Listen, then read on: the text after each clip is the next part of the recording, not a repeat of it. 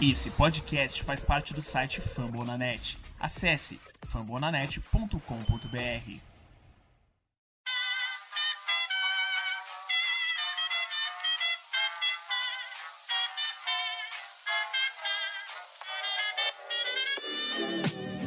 Mais uma rebatida forte. E ela tá fora daqui!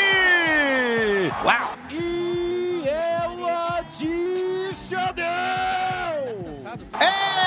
É home run! Aquele abraço! Salve, salve, torcida! Está no ar mais um Rebatido Podcast. Eu sou o Thiago Mares, o Red Buzz Brasil no Twitter, e hoje a gente veio falar de mais um no-hitter, né, Vitão? É isso aí, Thiago Mares. Salve, salve galera, bem-vindos a mais esse episódio do Rebatida. E quem diria que em duas semanas de temporada já teríamos tanta, tanta história para contar, não é? Ontem a gente fala de mentiras, hoje a gente fala de verdades, né, Guto? Exatamente, a gente vai falar de coisa boa hoje, coisas sensacionais aconteceram na MLB na última semana, dois no-hitters em tão pouco tempo. Eu acho que isso aqui é, não diria inédito, mas é uma coisa que acontece em um período talvez de um século de diferença, é o tempo que a MLB existe. E para abençoar todos nós, temos aqui Vitor Salviano, o Pablo Cast. Fala galera, vamos chegando para mais um programa especial do Rebatida. É uma honra estar desfrutando da companhia desses nobres amigos, no qual eu tento aprender bastante. Desejo a vocês um ótimo programa. Hoje a gente espera caprichar para vocês ouvintes.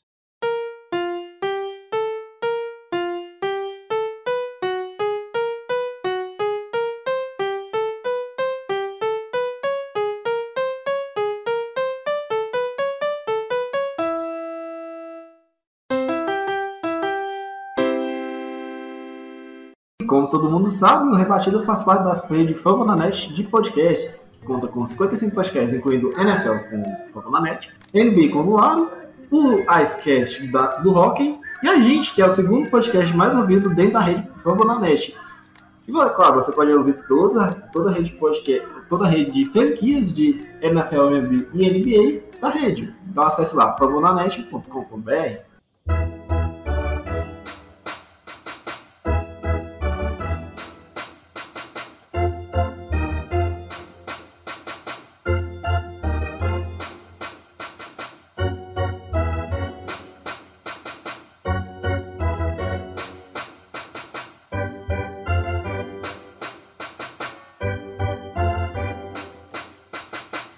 Senhores, vamos lá. É, eu acho que se a gente fizesse um cálculo aí de quantas vezes teve um no-hitter nas duas primeiras. Dois no-hitters, aliás, né? Nas duas primeiras semanas do- da temporada do beisebol, talvez a gente chegue numa conclusão que nunca aconteceu, né, Vitor? Cara, é, é difícil você ver. Já é difícil você ver um no-hitter numa temporada normal, porque, em teoria, o de ontem, que foi o do Rondon, quase foi um jogo perfeito, que quebraria uma sequência de quase nove anos que isso não acontecia, já que o último foi em 2012.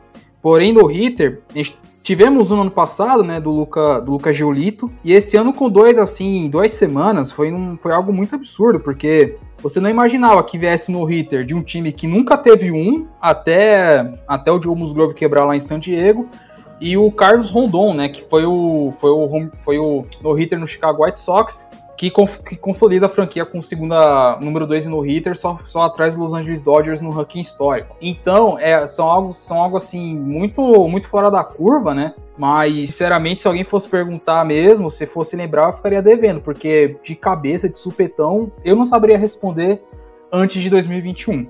E curiosamente, né, né, Guto? É o primeiro no-hitter que, que rola em.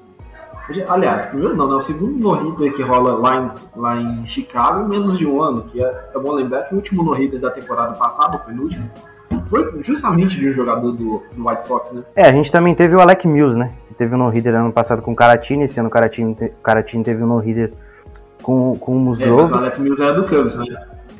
Isso, do Cubs, perdão. E o. Então o Chicago aí, né?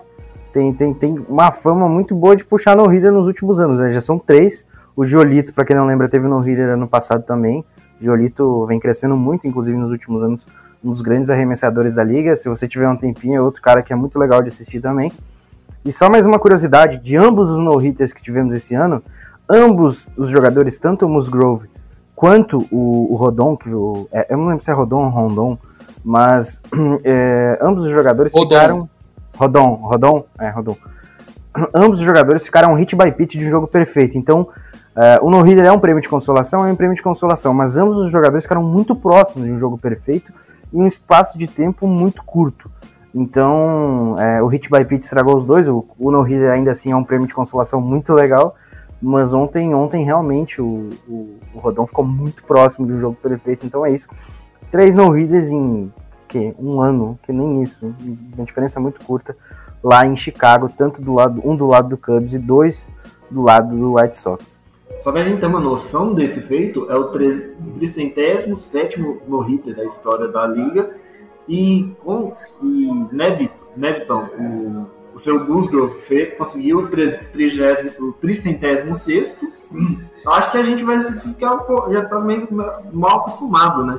Com a quantidade de no-hitters que está começando nessa temporada logo de cara. Sem dúvidas, o do Padres foi algo histórico, né, que, que envolveu todo um contexto por trás. Inclusive ele era era não, né, é torcedor do time, ele tem uma tatuagem no braço direito que é uma bola de beisebol e o SD dentro disso. Cara, eu fico feliz até pelo, pelo Rodon também, porque ele é um jogador. Um, ponto curioso, né? Esses dois no-hitters que teve na temporada, muito bem lembrado pelo Guto, que foi por pouco que não. tan- Tanto o Joe quanto o, quanto o Rodon é, ficaram hit by pitch né, do, do, do jogo perfeito, mas eram jogadores que, se você apostasse, ah, vai ter dois no-hitters, vai ser um do Padres e um do White Sox. Cara, ninguém apostaria nesses dois nomes, né? O, o Rodon ele sofreu bastante a temporada passada, ele teve um era elevadíssimo, acima dos 8%, se eu não estou enganado. 2019 já tinha sido ruim. Então, assim, eu fico feliz em ver jogadores que possam recuperar um, certo prestígio, né? Sem dúvida nenhuma. Sem dúvida nenhuma, eu fiquei feliz, comemorei bastante, principalmente no finalzinho, né? Até um ex-jogador dos padres, o Josh Naylor, quase chegou em, ba- em base. Se o José Abreu não rasgou a virilha, foi por pouco, mas conseguiu é, esse no-hitter, né? Essa marca que, que é difícil da gente ver acontecer. O penúltimo do Chicago White Sox tinha sido em 2012. E você percebe que o White Sox é um time que sempre vem conseguindo esse feito em específico. E uma curiosidade, caso o Chicago White Sox conseguisse o jogo perfeito, o Cleveland Indians seria vi- visto, tomaria seu primeiro jogo perfeito contra. O Cleveland Indians que tem dois jogos perfeitos e, Chicago, e o, justamente o Chicago White Sox tem três jogos perfeitos. Ele tomou um. E é bom lembrar que alguns times que estão na Major League Baseball, times históricos, que é com, como posso dizer, time times com tradição, como Cardinals, por exemplo, como Pirates, como, como o Royals, não, nunca viram um no-hitter, né? Não, só ia, só ia complementar que, pra quem não sabe, jogo perfeito é, é algo muito difícil de acontecer, a gente não tem uma quantidade elevada, não. Eu não vou lembrar agora de cabeça quantos são, mas eu sei que são menos de 20. Uma coisa, assim, muito. Assim, uma parcela muito pequena, então a gente já tem um esporte aí que, que é gigantesco, que, que já faz mais de 100 anos que existe e ter menos de 20 jogos perfeitos é algo muito difícil. Só mais uma curiosidade sobre o, o- a questão. São 21 jogos perfeitos, Lutão. A quantidade é minúscula. E só complementando ainda mais o que o Maris falou, existem mais jogos perfeitos do que partidas de pitchers com 20 strikeouts. Isso é bizarro. Outra, outra coisa bizarra de acontecer, é, você falou em strikeout, lembrei que semana passada o Tyler Glasnow arremessou 7 entradas e 2 terços e ah, arremessou 14 strikeouts, maior marca da carreira dele, e ainda discutiu com o Cash, porque ele não queria sair do jogo, ele queria continuar. Então, só complementando essa questão do, do arremesso, a MLB mudou as bolinhas, tá? Aqueles, aquelas Juicy Balls que tinham lá em 2019 já foram modificadas para o ano passado e esse ano eles confirmaram que fizeram novas modificações, o que tem facilitado muito os arremessadores. Eu tenho visto uma queda de produção dos ataques muito grande em relação ao que, ao que a gente teve duas temporadas atrás, até a, a temporada passada é, é, foi curta. Então acho que isso vale, passa muito também por essa modificação, esse- essa melhora na bolinha para os arremessadores, isso obviamente facilita. Então a gente vê muitos ataques aí em baixa nesse início de temporada, É, o, o Padreco vai me entender com, com, com, o que eu estou dizendo, até porque os nossos ataques estão horrorosos, mas isso também passa pela questão da, das bolinhas que também foram melhoradas e todo mérito aí pro Rodon e pro Musgrove. É, um, um, fato não, não desmerece o, o outro, né? Ah, muitas pessoas podem questionar que o line-up do Texas Rangers não, não era o melhor possível, é, eles tinham alguns desfalques, o David Down estava com reação à vacina, até o Tasso abordou isso melhor no Delone Rangers, né, um dos, dos podcasts aqui da família Fambonanet. Mas, cara, é um feito muito difícil de se conseguir para a gente ficar se apegando a esses detalhezinhos, né? Ah, se o Indians tivesse caprichado, ah, se, aquela, se o Josh Naylor fosse um pouco mais rápido, vamos lembrar que nessa semana o Acunha chegou em base com 2.9 segundos, né? Ou foi 3.9 segundos. Então, assim, é, o, o, feito tá aí. Foram conquistados por jogadores, como eu disse antes, que a gente. Difícil de, de imaginar que seriam eles a chegar nisso. Eu fico muito feliz com isso, porque mostra que o beisebol é um esporte para todo mundo, né? Para gordos, para magro, magros, para quem está em baixa, para quem está em alta, para aquele que menos se espera, ele vai lá e consegue ter uma, uma noite clássica dessa, né? E é assim que as coisas funcionam. Eu costumo dizer que base, um line-up de beisebol e tanto o montinho é uma das coisas mais democráticas que eu já vi na minha vida. É, até porque se você tem um line-up ruim, um line-up fraco da, a partir da terceira, quarta posição, você está mais ou menos enrolado. Já que a gente começou, tocou no assunto Acunha, Acunha que ligou o modo MVP no modo full, né, Vitor? Bom, hoje o Acunha, por exemplo, já, já é o líder em home runs da MLB, já que estamos gravando esse podcast, com 7 home runs, ele passou o Wilson Ramos do Detroit Tigers, que ele está também com uma início de temporada surpreendente com 6. E o Acunha é esse jogador elétrico que é o que todo mundo espera dele, um cara que rebate muitos home runs, seja lead-off, clean bases, enfim. O cara ele faz de tudo, é, fica fica brincando, fica, fica tirando um, barato de quem, com quem tá na segunda base dos times adversários. É, o Jim Segura foi vítima dele, ele tentando tirar o boné do Jess Chisholm pra, ver como, tá, como ficou o cabelo azul né, do calouro do Miami Marlins. E o Acunha é um, é um show à parte, um espetáculo à parte, não só por esse lado dele mais, digamos, pouco mais fanfarrão, mas também em campo, porque ele é um cara muito provocador, um cara que ele tira selfie também no meio do tá, tá aquecendo pro bastão, ele tira selfie com o torcedor, cara.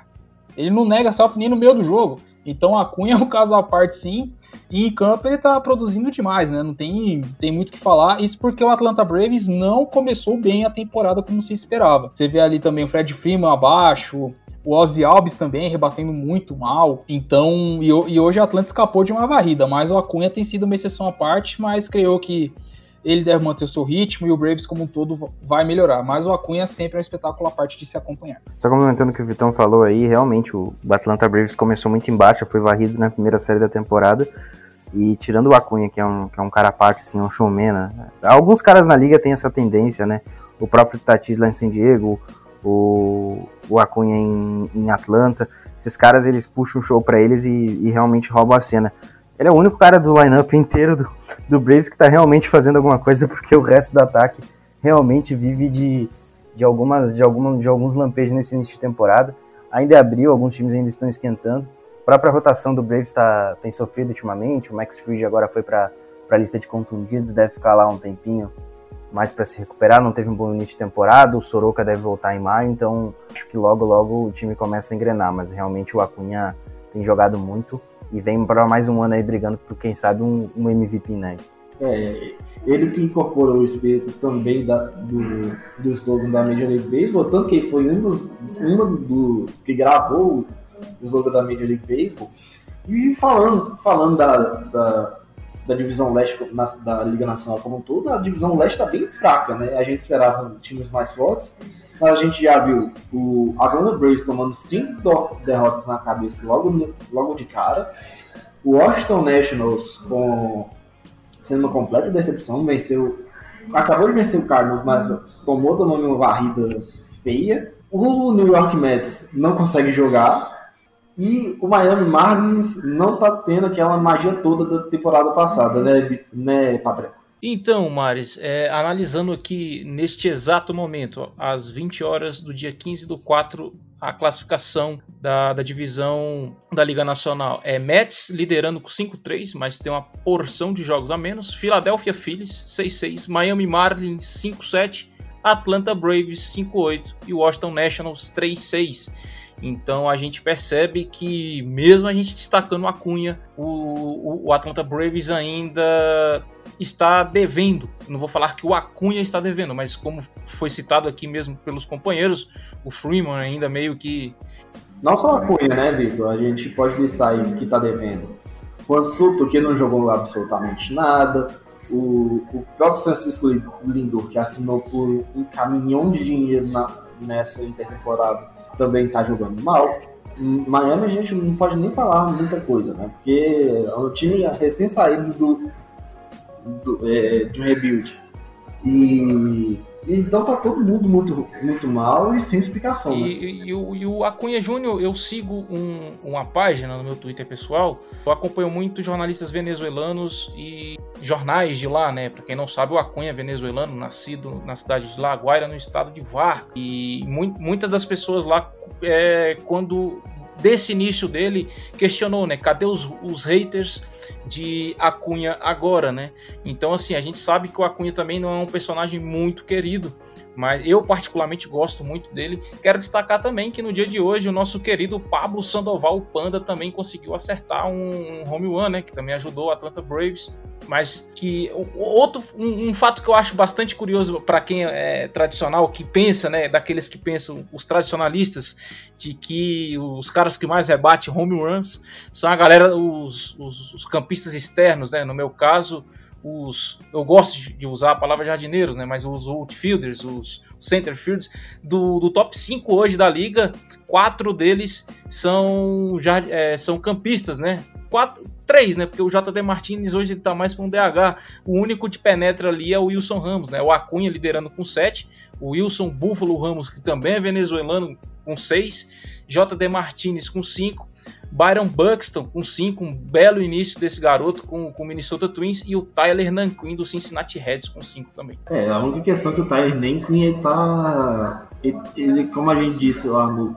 no beisebol de várzea ontem, é uma das mentiras, né, Vitor? É, são aquele, como diria na, na estatística, aquele famoso outlier, que você que é fora totalmente da curva, que você não espera que jogadores como o Tyler Naquin, que jogou muito tempo em Cleveland e nunca foi nunca foi essa potência ofensiva, ou esse cara que tenha tá rebatendo tudo, o que se transformou no Cincinnati Reds. É claro, existem esses, esses pontos fora da curva em começo de temporada, isso é, isso é meio que natural, por isso que já que, estamos, já que estamos completando duas semanas de temporada, então é ruim de você fazer qualquer prognóstico, você cravar que time A ou time B vai ser campeão, ou que uma temporada já está totalmente perdida, já está totalmente comprometida. Então tem muita, tem muita coisa que, como diria aquele te, como diria o texto do que for comparar o Messi com o Tyson, que o que o Guto, que o Guto tanto tanto ama o Tyson, só o tempo dirá, né? Então, deixa rolar, deixa, deixa ver o que acontece aí. Porque pode ser que esse cara tenha um, o ano da vida e depois ele volte ao normal a ser o jogador que ele é, ou só um puro período mesmo. Ou era um talento escondido que era mal aproveitado, né? Tem todos essas, esses questionamentos. O Necklin, ele, ele, ele pode ele pode até ir bem nesse início de temporada, quem sabe até jogar mais até a trade deadline. Acho que isso é bom para o Cincinnati Reds, porque não? Talvez conseguir uma troca ou algo do tipo o time pode estar pensando em rebuild futuramente ou até na próxima temporada já, não daqui por um tempo. Eles têm boas peças para ser envolvidas em trocas que teriam bons retornos para o time. O lineup não é ruim, a gente falou do Neck, tem ainda o Castellanos, que é um ótimo outfielder, é muito bom no bastão. O Mustakas também é um cara de potência. Então, quem sabe o, o Reds não esteja pensando nisso a médio prazo aí até metade da temporada, e é o que o, o Vitão falou, né? Só o tempo dirá, muita coisa tem para acontecer, muita água para rolar. A gente teve duas semanas de temporada e se você parar para pensar, os principais times, os cotados para estarem no topo, estão muito abaixo, né? O Yankees está negativo, o Rays está negativo, o próprio o Chicago White Sox está começando a dar uma leve engrenada, mas não é o líder da divisão e era cotado como o principal no, time para ganhar a divisão central da, da Liga Americana. A gente tem o Twins também que está um, que tá abaixo, que ainda não apresentou o melhor beisebol. Então, vários times ainda estão estão se, se alinhavando, né? O Mets não consegue jogar como a gente citou anteriormente, mas quando joga o ataque também não tem produzido bem. O Nationals está numa, numa vertigem para baixo muito grande. Então vários times assim ainda não se acharam, o próprio Braves e cara, isso é questão de tempo. Em maio muita coisa vai mudar, muitas dessas classificações irão ser diferentes e é, as coisas começam a normalizar. Sim, com certeza. E, e assim, dos seis principais times que eram cotados para estarem liderando as suas divisões, apenas o New York Mets, mesmo com jogo, jogos a menos, e o Los Angeles Dodgers que, que estão liderando. Né? É, concordo com o que os companheiros falaram de que é cedo para a gente fazer essas avaliações, de saber se o cara vai manter essa constância ou não. Mas a verdade é que tanto em Home Run quanto RBI, quanto outras estatísticas, o Tyler Lincoln aparece no top 5, né? Então, querendo ou não, não deixa de ser um ativo valioso, até como o Guto falou, que possa ser que o Cincinnati Reds aproveita esse momento, até por saber que o potencial dele não é para se manter assim, e, e faça uma troca, né? Envolvendo prospectos, envolvendo uma série de coisas que pode melhorar o futuro da franquia. Né? É, e a gente, eu acho que a gente tem que discutir mais essa divisão central, que ela enganou a gente bonito, né? Primeiro, vamos pensar da seguinte forma: a gente já colocou o Chicago White Sox como o campeão. Só que a gente esperava que o Twins fosse, fosse pelo menos lutar por alguma coisa. O Twins tomou, praticamente tomou uma varrida de ontem, é, nessa semana, né, né Guto? A gente, vírgula, viu? Não, eu só ia dizer que o, que o Twins realmente é. Cara, eu não coloquei muita fé no, Twins uh, para a temporada, até porque eu acho que a rotação deles é um grande problema. 2021 e pessoas confiando, confiando no J-Rap me dão medo. Por mais que contra Boston ele não foi tão mal assim, e até ele tem alguns dos melhores números na carreira contra, contra o time de, de Massachusetts. Mas eu acho que o Twins tem uma lineup muito forte, né? O ataque deles é, é a principal arma do time.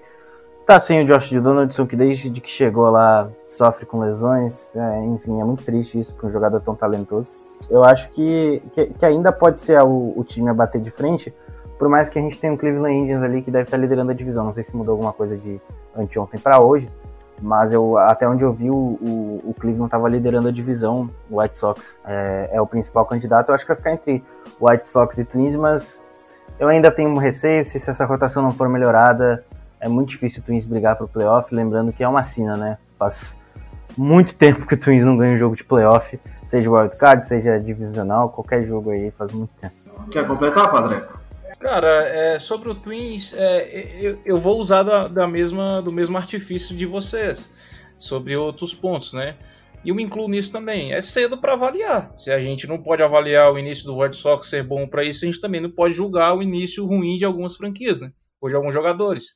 Eu aposto no Twins. Eu acho que é um time que vai brigar para playoffs. Ah, fui voto vencido no programa que fizemos da, da, divisão central, mas eu apostei que o Twins acabaria sendo o campeão dessa divisão. Curiosamente, tanto o Twins quanto o White Sox estão com a mesma campanha, né? Então, se a gente for falar mal de um, a gente tem que falar mal do outro também, principalmente do outro, porque se esperava muito mais do White Sox do que do Twins. E querendo ou não também, tirando o, o Mercedes, que teve um início assustador, é, o White Sox também anda devendo bastante. E assim a gente termina o primeiro bloco gigantesco do Rebatida Podcast.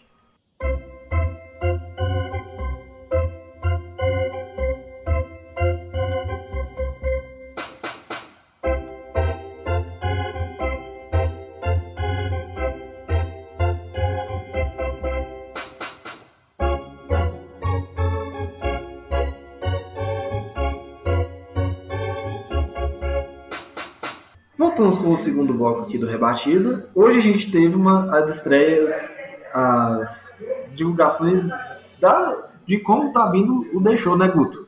Exatamente, né? MLB Show que agora vai ser um jogo multiplataforma. Para quem não sabe, ele era antes exclusivo do PlayStation 4. Agora ele vai ser um jogo é, multiplataforma entre Xbox e, e PlayStation. Para a antiga geração, né? Que é One e, e PlayStation 4. E para as novas gerações, PlayStation 5 e Xbox uh, Series X e S. É, é uma maneira de você também se aprofundar no jogo, de conhecer jogadores históricos aí que passaram por várias franquias. Inclusive a gente estava fazendo um debate bem legal antes do jogo começar, do, da gravação começar.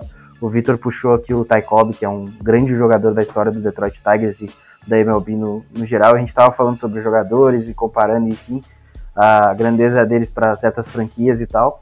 E também é uma maneira de você conhecer é, estádios também, os, os, times atuais por si só, né?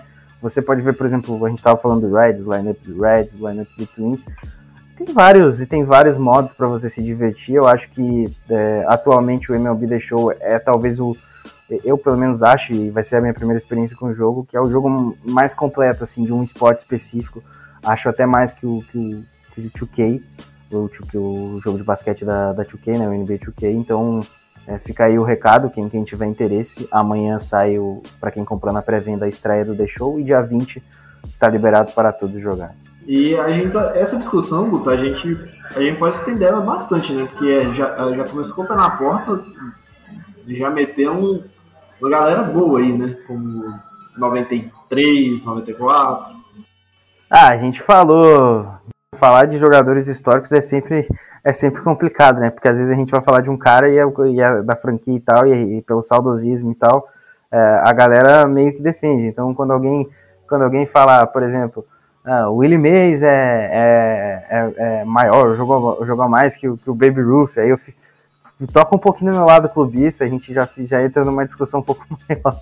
Mas, cara, a liga é centenária, tem, tem grandes jogadores aí que passaram por basicamente todas as franquias da liga, então é, até nos, nas, nas, equipes que infelizmente são falecidas, mas que podem retornar futuramente, como o Montreal Expos, que realmente faz uma falta lá, seria muito legal uma rivalidade em Toronto, né, entre o Blue Jays e, e, o, e o Expos, como tem na NHL entre o Canadian e o Toronto Maple Leafs. Então, é, beisebol também ganha em relação a isso. E é como ver, e é ver como o jogo mudou, né? O jogo mudou muito. A gente estava falando antes do Acunha, o, o Vitor puxou até a questão do, do, do Acunha ser um cara muito showman, ele tá tirando selfie na hora que tem, antes de tá, tá ali na, no, esperando para rebater, ou, ou sempre tirando onda com quando tá em base e tal. É, e, cara, o jogo mudou muito nos últimos anos. É, a gente tem um cara que sempre lutou por isso, pelo menos antes de, dessa, dessa turma mais nova chegar, que era o Tim Anderson. Ele é um cara que sempre provocava lá em Chicago, sempre tirava onda, mesmo quando o time estava em baixa. E inclusive voltou hoje da, da IL, já vai jogar hoje pelo Chicago. Então a gente tem vários no, várias maneiras de entender essa nova forma de jogo, dessa provocação, dessa tiração de onda. E, cara, eu recomendo, é, é bem divertido, assim. É, é, eu, eu, eu posso falar não com tanta propriedade que nem os outros colegas aqui da mesa, mas que, que, que você vai pelo menos entender mais ainda do que, do que você já entende de beisebol. É, e isso, isso, como a gente costuma sempre falar aqui no Rebatido, né, né Vitor? O, a mídia de beisebol precisa de um, de um fato que faça que as pessoas se interessem por ela. Complementando um pouco do que o Guto falou, eu pude é, aprender bastante é, alguns detalhes a mais do jogo a partir do momento que eu comprei o The Show, né? Então a gente, você jogando, você consegue compreender muito, muitos termos do jogo, algum, algumas regras, porque o beisebol é um esporte muito amplo, né? As regras é, tem, é, é um pouquinho complicado para quem está chegando no esporte, e nisso o jogo te ajuda, né? Qualquer tipo de jogo que você possa adquirir vai estar te ajudando. O Show, especialmente, é o, é, o carro-chefe, é o principal jogo, né, da, que se aproxima mais perto da realidade em si, né. É, uma diferença disso é que muitas pessoas, quando chega o draft da MLB, questionam que ah, mas por que, que o jogador não, não foi pro draft? Ah, mas o jogador que foi draftado ano passado, que foi draftado dois anos. Então, tipo assim, você tem o The Show, que é o é como se fosse um rumo ao estrelato, né? Você cria o seu jogador, você é draftado, e aí você passa um, um período jogando nas minors, na Double A, Triple A, e aí para depois você chegar no, no, time principal. Isso também mostra para quem está chegando agora no esporte como que funciona um, um pouquinho do, da, da realidade do, do, jogador draftado. Né? É, um, é um jogo muito completo, é um dos jogos que eu mais gosto de jogar. É, eu deixo aqui um registro meu, o Vitor, que eu não gosto de ficar jogando um exemplo, futebol sozinho, com a máquina. É, eu não, não, gosto de jogar jogos esportivos sozinho. Eu gosto de ter um, um, brother, um amigo jogando comigo. Não necessariamente online ou presencial, né? Tem que ser um dos dois. E o The Show é um tipo de jogo que eu consigo jogar sozinho, sem, sem precisar de nenhum companheiro junto. Isso também sem contar, companheiros, já que estamos falando, estamos falando de jogadores antigos, do, da questão da, da molecada também, que, que trilha seu caminho da, desde as ligas menores até chegar na MLB, também tem para a galera entender, não de uma maneira tão complexa como é no OTP, mas de maneira mais simples, como, uma, como você gera uma franquia de beisebol, que no jogo também tem um modo franchise, onde você escolhe uma franquia qualquer, uma franquia seja geralmente do seu time que você gosta de torcer, ou se você quer um desafio pegar uma franquia que tá no que iniciou o seu processo de reconstrução, e a partir dela você remontar o time de acordo com o que você acredita. Seja trocando para ter uma farm mais forte, ou você trocando a farm para ter jogadores de imediato. E como eles têm um sistema onde eles não têm todas as, a, todas a, as, os níveis das ligas menores, pelo menos como não anunciou nenhuma novidade, então opinião pessoal, deve, ter, deve seguir o que segue do The Show desde quando eu comecei a jogar a primeira edição, que é do 17. Que só vai até a Double A. É Double A, Triple A e MLB. Acabou. Então, você joga com o time principal, aí você pode negociar seus prospectos, pode tentar negociar seus veteranos, tentar passar eles para frente para tentar é, abaixar o cap do seu time, passar algum contrato indesejado que você não queira. Então tem esse lado também do, do jogo em si, que, que mostra como a franquia funciona, ou se você quiser como o Victor falou, é, no caso de jogar contra, contra outra pessoa e tudo mais, tem os modos também online, já que estamos falando de questão de distância, distanciamento, pandemia e tudo mais, tem os modos online de jogo, onde você pode convidar uma pessoa para jogar de maneira um amistoso, de times da MLB atuais mesmo, é, sem estar tá valendo nada, só pra, pela diversão, ou você pode escolher os, os, modos online do jogo, que, os modos do Diamond Dynasty, que seria, para você que está chegando agora e não está familiarizado, seria mais ou menos o que é o, fut, o Football Ultimate Team, o famoso. Não, FIFA Ultimate Team, perdão, que é o famoso é, modo online do FIFA, só que no caso do The Show, se você, você consegue montar times de. É um, é um online mais justo, que você consegue montar times, se você pegar desde o começo e tudo mais, ou até desde os playoffs, você consegue montar times bacanas sem precisar gastar um real do seu bolso. É só seguir todos os programas que, que eles fazem os eventos. Tem os eventos para você disputar em partidas de três entradas contra, contra outras equipes. Tem os modos de jogo, de jogo no, no modo online também, no competitivo, que é bem bacana por si só. Então vale aqui o registro sim. Assine embaixo tudo que os, meu, que os meus, meus companheiros aqui, meus amigos, colocaram aqui da, da bancada. E o deixou para esse modo mais interativo, de não ser um modo é, não tão gerencial quanto é o OTP, por ser um, um modo mais que você tem um, um controle e você comanda praticamente todas as ações do, do jogo em si, fora a questão, questão gráfica, a questão você ter o, os estádios, os, também os estádios clássicos, você ter estádios, por exemplo, da época que o Jack, que o Limate e Jack Robson jogavam, por exemplo, Polo Grounds tem no jogo, etc e tudo mais, para você mergulhar, se, se imergir né, nessa, nesse lado histórico também e quem sabe, se você tiver a oportunidade, jogar com, com aqueles com os caras que fizeram história que tem o seu nome na liga. É uma das novidades para esse ano, por exemplo, para não me estender demais, é o Roberto Clemente, que ele foi anunciado como uma das novidades do jogo para esse ano. O Roberto Clemente, para quem não sabe, ele dá nome ao prêmio da, da MLB pra, para o jogador que mais ajuda a comunidade durante uma temporada, etc. É um prêmio que é uma honraria muito, uma honraria muito grande, não deveria ter um, um, patamar assim, ser mais, ser mais chamativo, como é os prêmios dos jogadores individuais, seja de MVP, seja de Cy Young e tudo mais. É o, é o Walter Payton da MLB, basicamente isso. E para quem não sabe, o Roberto Clemente, uma historinha rápida, ele, ele morreu no acidente de avião quando ele, quando ele ia ajudar pessoas lá na, na Nicarágua. E o Clemente foi, não só nessa, nessa questão de ajudar, ele foi um baita no jogador, ele foi um, um baita outfielder. E é uma das novidades do jogo. Então você tem a oportunidade de, de jogar com ele. Você tem a oportunidade de jogar com outros caras também. Você, torcedor do Boston Red Sox, que estiver, estiver escutando esse episódio. O Pedro Martinez também é uma das novidades. Então tem coisa, tem muita coisa para fazer no jogo sim.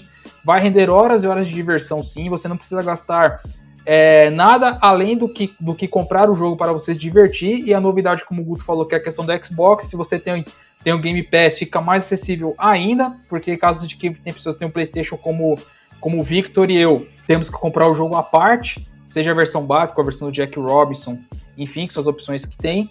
E, cara, é, fica aqui a dica, se você tem, tem condições tem, e tem a, a oportunidade de jogar, vá, siga essa experiência que é muito bacana assim. E o videogame, é, eu também aprendi beisebol jogando videogame. Então, o videogame, além de te mostrar essas coisas, também lhe ensina muito. E você ter essa porta de entrada, caso seja mais um pouco complicado, você vê.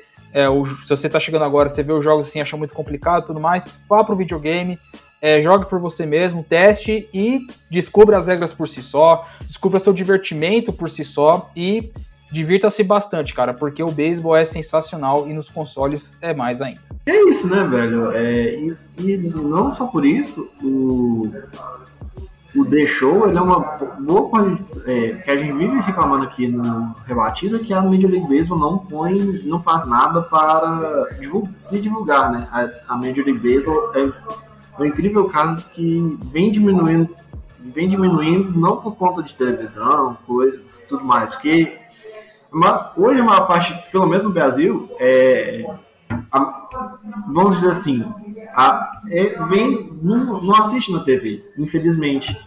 E tendo um jogo, agora, tendo um jogo divulgando, mesmo os casos mais antigos, e dando uma ênfase muito grande para os mais novos, eu acho que é uma coisa muito boa, né? Exatamente, só para deixar claro aí para quem está chegando agora, a capa do jogo é o Fernando Tatis, então já, já meio que escancara a nova era do beisebol, né? O, o beisebol moderno. E como ele mesmo fala no trailer do jogo, é, é, uma frase do, da campanha publicitária do The Show desse ano, que é o jogo mudou, né? The game has changed. É, é ver como, como, como aconteceu essa evolução, né? Porque a gente tem um beisebol que passou por, por muita coisa até chegar ao que é, ao que é o beisebol atual. Uh, antigamente, antigamente o beisebol até era um jogo bem mais rápido do que era hoje, por causa das questões de, de, dos rebatedores não trabalhar tanta contagem assim dos arremessadores, deles irem muito mais rápido para tentar fazer rebatido e tudo mais. Então, é, você você pode entender como é que é o beisebol atual, como é que funciona as como é que funciona todas as posições, o que, que é um closer pitch, o que, que é um reliever pitch, o que, que é um starter pitch, cada posição assim do jogo você tem como olhar mais profundamente. Aí você pode ver quais são os melhores jogadores que tem lá. Jogador X, joga em tal time, jogador. Enfim, é, é você consegue se aprofundar. E, e é bem legal, assim, para passar o tempo e tal. E é como, como o Vitão falou: é, se você tiver condições, vale o investimento. São horas que, que você vai. Que você vai passar o seu tempo muito bem passado e vai entender ainda mais esse esporte maravilhoso. E, e, também ajuda até em questão de, de, entender estatísticas, né? Porque o beisebol é um esporte que tem muita estatística e lá você consegue entender algumas também. Então, fica a dica. Serve também um, um, fazendo um adendo ao que o Guto falou, é, e sobre as estatísticas, sem dúvida nenhuma, você vai aprender bastante. Até hoje eu estou tentando aprender. O Guto pode até falar um pouco melhor. Chegou a, a jogar beisebol, treinar também aqui no Brasil, e assim, isso também ajuda muito a gente antes de cornetar antes de criticar e se elevar nas críticas a um jogador assistindo um jogo, né?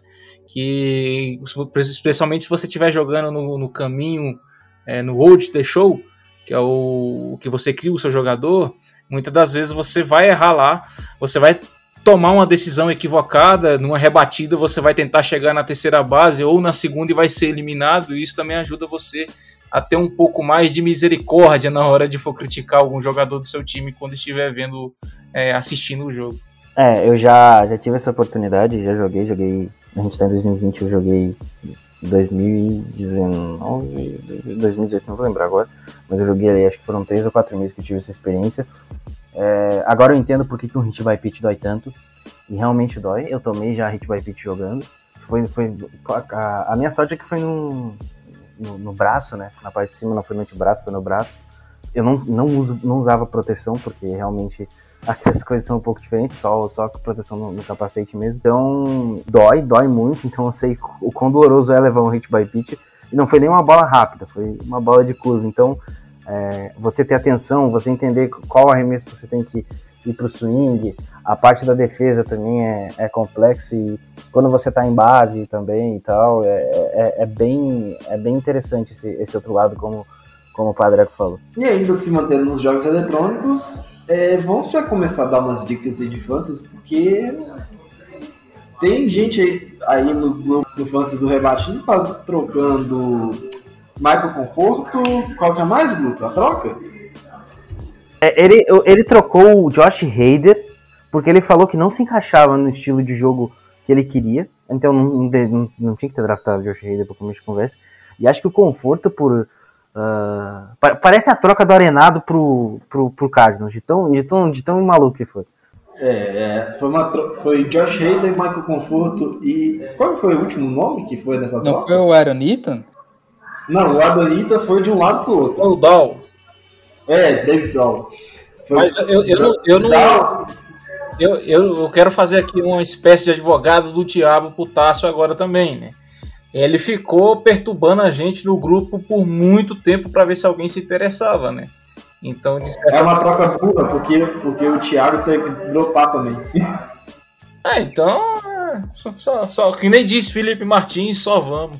Ah, já foi paciência, né? Não, não vai ser só troca assim controversa que a gente vai ver no, na vida real. No Fantasy também acontece. É claro, o Josh Hader é um dos top relievers da, da MLB. Por- Porém, se o, um pouco com o que o Guto falou, eu concordo. Se o cara quer aqueles relievers que começa jogo e tudo mais e tal, você não drafta o Hader. Eu falo pessoalmente falando, eu não gosto de draftar é, top reliever. Eu partic- particularmente não gosto, a não ser que já tenha um time bem formado. Porque o reliever, cara, apesar do cara pode ser muito bom, mas uma semana ruim do cara, um abraço. Você afunda tudo, porque você vai ter a derrota, um blow save, as coisas que o, que o closer toma. Reliever é muito, muito complicado mesmo. Então, por isso que eu prefiro pegar os relievers fora do radar, médios pra, para baixo, porque reliever aparecendo pouco, aparecendo o menos possível, é até mais, mais seguro para você do que aquele cara que aparece duas, três noites seguidas e depois tem que ficar de fora por algum tempo, etc e tal. E a, e a questão do, do save, ainda mais liga por pontos, geralmente o, o save não costuma valer muita coisa, você consegue contornar isso numa boa. É claro que a, que a troca por si só é, bem controversa, deu, deu o que falar, mas é, é aquilo que o Victor falou e eu, eu sigo a linha do que também o nosso amigo Felipe também falou. Segue o jogo. Já fez, paciência. Segue o jogo, mas algum- alguns caras que podem aparecer aí da- no Bacião, é, eu, eu vi essa semana de dropando Justin Turner, mas, enfim, a F1 é bom que também é um cara que está sendo dropado para alguns times, é uma boa escolha, mas tem alguns nomes como Mar, Mar Gonzalez, que está tá até bem rosterizado, então tá indo bem, né, Vitor? É, início de temporada tem muita. Tem muita, muita overre- overreact. É, alguém, eu não, eu não lembro qual liga que foi, se- se- eu tô participando de duas. Mas teve uma liga que os caras droparam o Ozuna na, na segunda, no início da segunda semana. No dia seguinte ele bateu um home run. Fiquei, por que, que os caras droparam o Ozuna? Eu tentei pegar, mas como era claim waivers, eu, eu não tinha posição tão alta porque eu draftei. Eu draftei como hashtag 3 ou 2, eu não lembro qual que foi uma posição alta, foi top 3, eu não consegui pegar o, o Ozuna pro meu campo externo, mas Gente, vamos com calma, início de temporada. Os jogadores vão esquentar em algum momento. Ainda mais esses jogadores que são top. A galera dropou Justin Turner agora, mas calma, não é assim que funciona, funciona o negócio, entendeu? Os jogadores eles vão começar a jogar em algum momento. Rolou também eles dropando ó, algum shortstop bom, que eu não vou lembrar agora o nome, lá na Liga do Rebatida. Eu, eu sei que era top, só que eu não vou, eu não vou lembrar o nome agora. Mas era algum cara que teve um começo também bem mais ou menos, a galera dropou. E só complementando o que o Vitor falou, é, já que a gente tá aqui para dar dicas, se você tá numa liga aí que, que a galera vem esnobando um pouco os relievers pitchers e tal, o Frank Peralta tem, tem começado os jogos no, no Brewers e tem feito um início de temporada bom. Eu postei nele no draft, tem, tem valido a pena. Ele já teve boas aparições aí, jo- jogos é, completando seis entradas, inclusive. Então é uma dica aí para você que tá numa liga que pode ser um pouco mais espaçada e a galera tem um nome sobrando aí. Eu tenho Fred Peralta no, no nosso Fantasy e ele é o me- meu melhor pitch até agora e eu peguei no Bacião. Então é uma boa adição porque ele começou como líder e vai só virar starting pitcher, vai ser o destaque como starting pitcher. Talvez lá para no final de maio, início de junho, porque ah, existe esse delay, né? Até a Major League Ba- até o pessoal da ESPN lá mudar o, mudar o esporte dos jogadores demora. Inclusive de nada, né, Guto? Eu te indiquei nada mais, nada menos do que o segundo maior rebatedor de home run na liga até agora. Ah, é, eu tô com o Wilson Ramos aqui de catch. Eu queria deixar claro, eu tava precisando de um catch, eu tava com o Sam Murphy. O, o Vitor chegou pra mim e falou: Ah, tem o, o Wilson Ramos ali na, nas waivers. Caraca, tem o Wilson Ramos sobrando ali na, nas waivers, eu fui atrás. E agora que eu lembrei, no rebatido, os caras draftaram, draftaram e droparam o Haverbaez, eu não consegui pegar ele também. Mas os caras tão, a galera tá tendo muito overreact ultimamente. Outro nome que tá sobrando aqui, ó. A gente tem o James McCann, que é catcher do New York Mets. Já tá aqui, já foi dropado. Buster Posey tá aqui. Precisa de arremessador aí, o Corey Kluber, né? Foi dropado. Ah, vamos ver o que mais temos aqui. Jim Segura também. É, o seguro eu dropei, agora eu vou fazer, vou, vou me justificar. O seguro eu dropei porque o, o Tim Anderson voltou de lesão. Então, entre o Anderson e o seguro, eu prefiro o Anderson. Aí, pra eu botar ele, eu tive que dropar alguém. E o segura, enfim, era o mais fraco do meu lineup aqui de infield, né? Porque eu tô com Moncada. Por mais que o Bid não esteja rebatendo bem, eu ainda acho que ele pode crescer e tal, mas o segura é, é um bom nome sim. Então tem vários nomes aqui sobrando, a galera tá dando bastante overreact. Quem tava no bacião também, que eu peguei de graça, foi nada mais, nada menos do que aqui o Badu. Isso for, isso for que em algumas ligas você ainda pode achar o Jorge Soler, que na, ele é listado como DH, mas se você pode colocar tranquilamente como utility player, se, se a liga tiver um utility player, e ele, ele é um cara que rebate muito bem, ele pontua muito bem. Outro cara que também pode ser um sleeper aí pra sua liga é o Eduardo Escobar, lá do Arizona Diamondbacks, né? Ele teve um início, ele teve um início bem mais ou menos, e, mas deve melhorar, é um bom jogador. O Marte também não tá jogando bem, mas esse aí tá com lesão também. é, o Vitor pode falar melhor. aí. É, o Marteu eu peguei uma liga e me, me deixou na mão, que entrou pra, pra IL. É um cara, que um cara, um jogador que eu, que eu selecionei nessa na, na Wave um tempo atrás e tá me rendendo muito bem. E esse ninguém me indicou mesmo, foi, foi mais achado. É o Zach McKinstry do, do Los Angeles Dodgers. Ele subiu pra substituir o, o Mookie Betts, né? Que o Mookie Betts acabou ficando algumas partidas de fora. E o engraçado é que ele tem slot de segunda base, porém ele tá ele, ele começou jogando no campo direito, né? No, no right field do, do, do Dodgers. É, questão de, de imediatismo, cara. Eu lembro que em uma liga que eu tô jogando com os, com os camaradas meus, liga de 16 cabeças. Me dropam o Trey Mancini. 16 cabeças. Só que eu não peguei o Mancini por causa do bendito do Wave.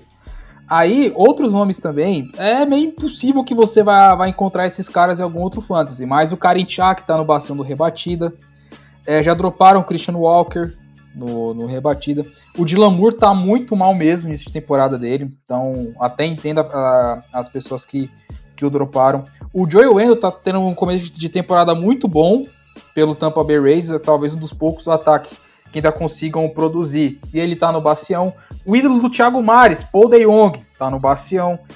É, quem mais tá aqui? Michael A. Taylor, cara, uma, uma das surpresas também da, da temporada, pelo menos na pontuação no bacião, que 54% dos times o tem é, na- em suas ligas. E, cara, se Ah, a gente falou no, na última, no, último, no, no último nosso rebatido, o Jonathan India também está indo muito bem, apesar dele não estar jogando naturalmente na posição dele, que ele é terceira base, natural, só que ele está jogando bastante como segunda base. E outro cara também que tá no que droparam no Bacião, isso, isso nós estamos falando da Liga do Rebatida, galera.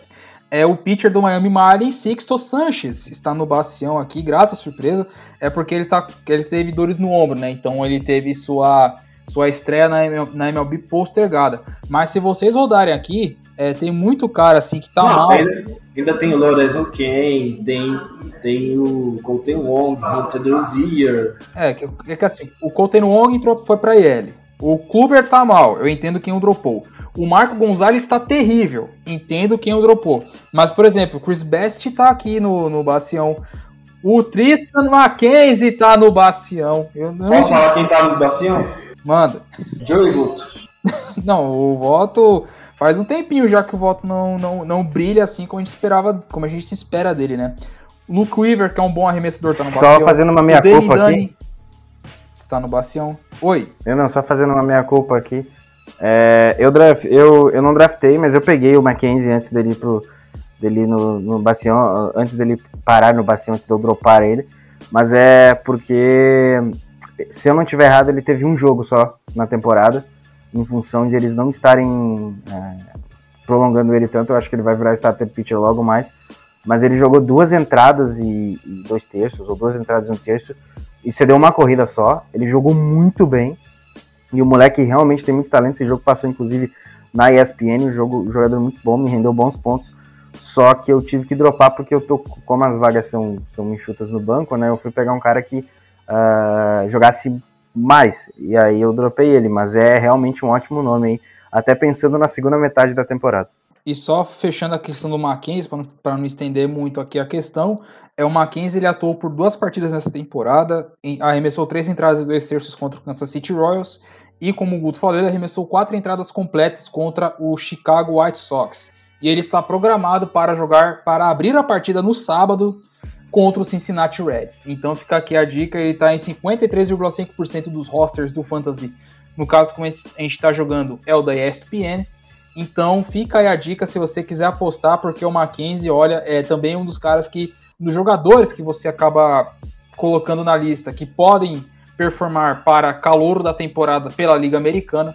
Então fica aqui uma das nossas dicas, apesar que tem vários outros nomes aqui. Então, se a gente for falar todos os nomes aqui, o rebatida vai ter umas 3 horas de duração. Certo, e vamos encerrar esse treino. Com... Vamos voltar para essas raízes falando assim. Jogador da semana, eu acho que vai ser. Eu acho que vai ser unanimidade. Jogo do final de semana pra gente arregar, arrematar isso. Vou começar de baixo pra cima aqui na minha ordem. Vitor Silva, começa com você. Bom, jogador da semana não tem como não ser outro, né? Carlos Rodon, no hitter para ele, indiscutível. E doeu, cara, na última entrada quando aquela bola acertou o Roberto Pérez, velho, Roberto Pérez. Doeu muito, cara, porque o Rodon merecia é, esse, jogo, esse jogo perfeito. Ia ser o, ia ser o 22 jogo perfeito e o primeiro desde Felix Hernandes em 2012. Quanto à partida para, para acompanhar, eu vou deixar uma partida assim, por curiosidade mesmo, uma série aleatória, que eu vou colocar Giants e Marlins. Porque o Giants vem num momento muito bom, está 8-4, e o Marlins quase fez história no contra o Atlanta Braves. O Marlins, desde a sua existência, no início dos anos 90 até hoje, em séries de quatro partidas contra o Braves, séries de, perdão, de quatro, é, de quatro jogos contra o Atlanta Braves, nunca conseguiu a varrida diante do seu rival de divisão.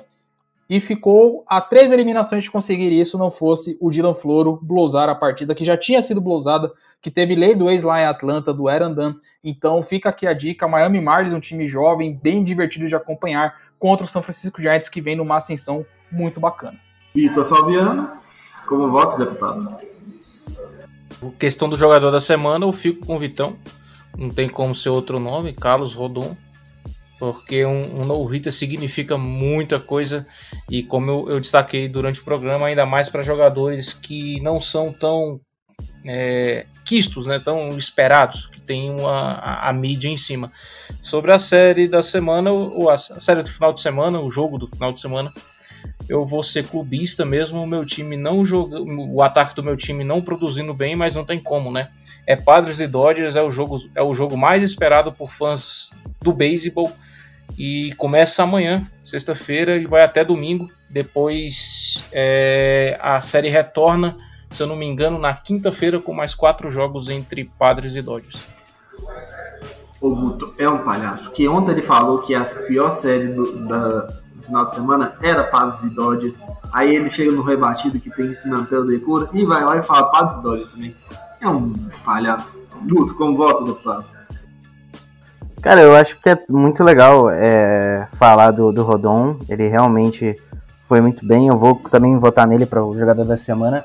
Mas quero fazer um destaque extra aqui para o Mercedes, também do White Sox, que vem rebatendo muito bem o jovem catcher aí do, de Chicago.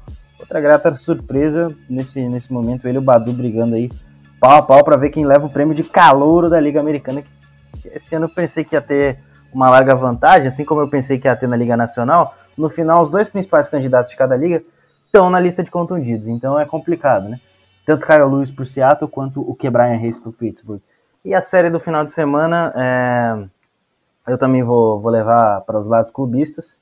A gente vai ver dois dos piores ataques da Major League Baseball no momento, jogando uma série de três jogos entre Tampa Bay Rays e New York Yankees no Yankee Stadium. Isso vai ser maravilhoso. Bom, eu vou seguir os relatores, vou voltar no, no Carlos Rodon. E com a menção rosa também para o IR Mercedes, que bateu um home run de três corridas nesse mesmo jogo. Bom salientar. E eu vou indicar três séries aqui. Uma, duas pela qualidade técnica, uma pela, pela por como sempre acontecer, são dois times do mesmo estado. Então, é uma, é uma, é uma série que vem sempre crescendo na rivalidade. Então vamos lá. É, então é óbvio que eu vou indicar Dodgers e Padres. É, principalmente esse jogo no sábado, porque no domingo tem Cole no montinho, provavelmente contra o Yarbrough, que é o quadro dos Rays, é o Race dos Rays. Vocês do É leste- Cole contra Glasnow. Gl- Glasgow. O Yarbrough ele é o 2 ou 3, né? Ele é o 2, mas vamos ver como é que a rotação vai funcionar. O Archer foi pra Yellen, então pode ter mudanças aí. Mas é Cole contra Glasnow. Glasnow que tá voando baixo e o Cole também tá jogando muito bem.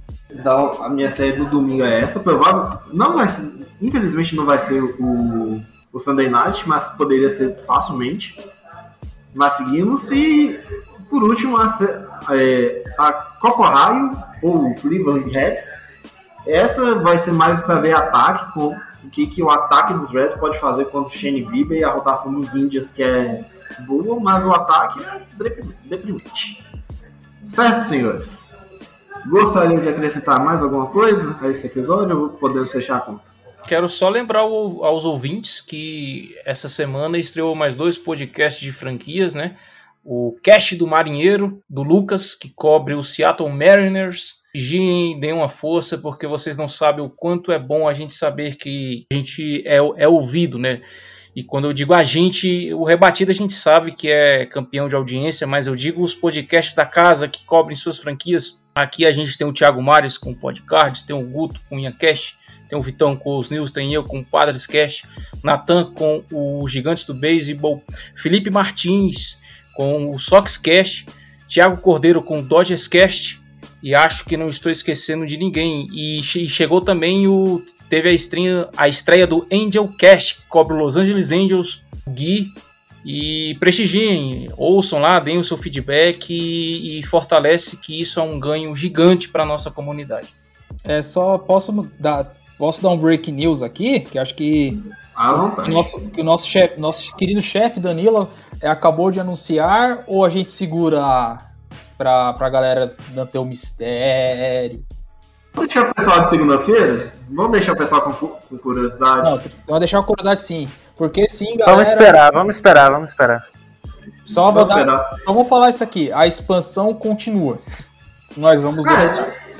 E falando em expansão, a, a Fox Estados Unidos é, falou de cinco, cinco cidades que podem ter uma expansão. No caso é Montreal, é, Nashville, Vegas, Portland e qual que foi a outra?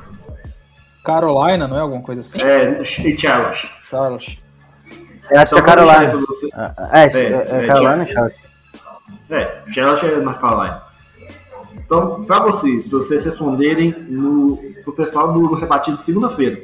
O Guto já vai, é, já vai estar na segunda-feira, então ele já, ele já sabe as respostas do pessoal aqui.